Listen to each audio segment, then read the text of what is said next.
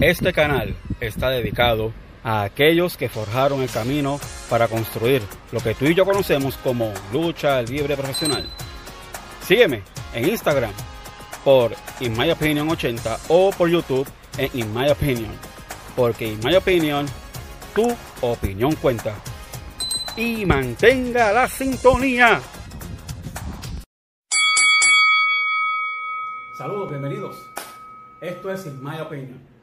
Habíamos dejado un tema sobre la mesa en base al título intercontinental. Claro, SummerSlam del 92. Ah, no, eh, eh, el otro SummerSlam. Ahora sí. El otro SummerSlam. Ahora sí, SummerSlam del 92. Wembley Stadium, Inglaterra, donde se llevó el título intercontinental a su máximo, al main event.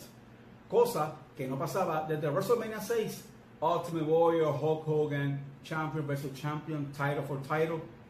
Sí, ya saben lo que estoy hablando. Desde ese SummerSlam, que yo recuerdo, y ustedes me orientarán, no ha habido un main event en un pay-per-view donde se le dé tanta emblemática eh, standing. Al título intercontinental como, como fuera en SummerSlam 92. Bret the Hitman Hart era el campeón, British Bulldog el retador.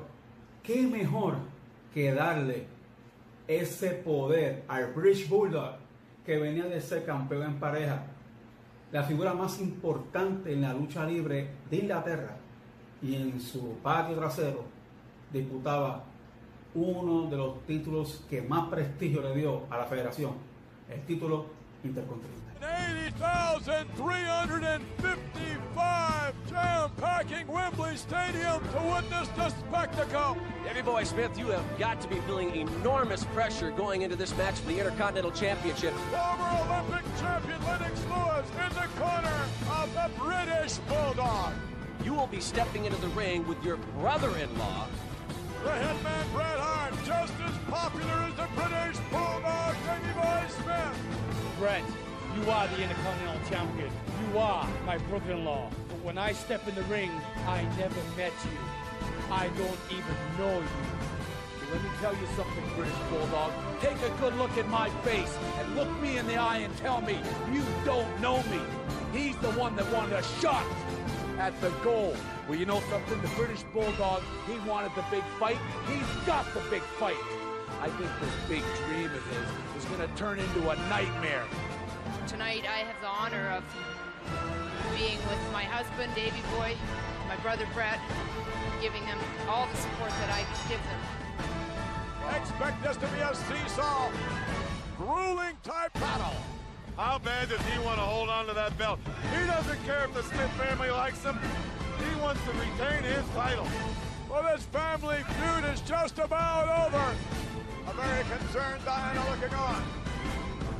Unbelievable intestinal fortitude on the part of both participants.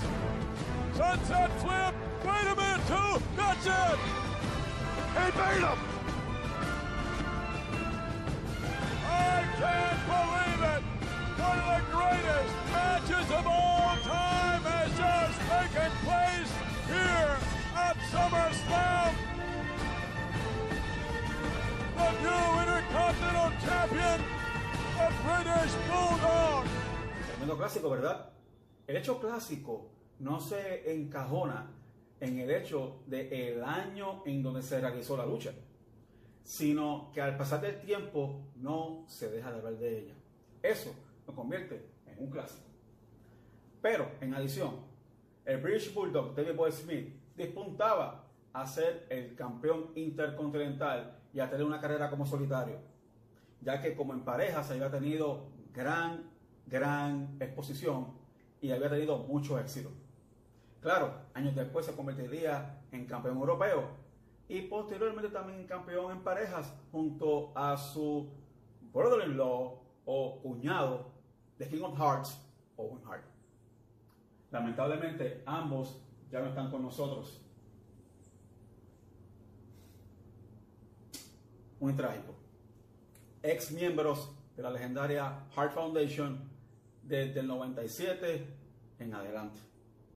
Pero volviendo al título intercontinental, este título, en mi opinión, ha perdido el brillo que tuvo en antaño. Entiéndase, no ha vuelto a ser defendido en ningún main event como título en solitario. Claro, no ha sido defendido en WrestleMania, SummerSlam, Survivor Series y Royal Rumble. Tal por el hecho de que se ha sido defendido en pay-per-views rellenos, In Your House, Backlash, Vengeance. Esos pay-per-view, en mi opinión, son rellenos. Ninguno como los cuatro eventos principales. Claro, en un momento dado tuvo también King of the Ring, pero ese, ese, ese pay-per-view iba, venía, iba, venía. Y solo nos quedaron los cuatro principales. ¡Uh! De esto hablaremos más adelante. La pregunta es, ¿por qué más de 20 años, desde SummerSlam del 92, no se ha vuelto a defender el título intercontinental en un main event, en un major pay-per-view? ¿Será porque el título perdió brillo? Perdió standing. Pero es que el luchador es quien hace el título.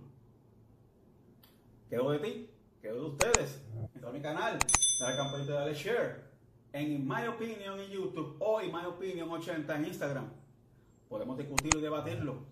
Y mantenga la sintonía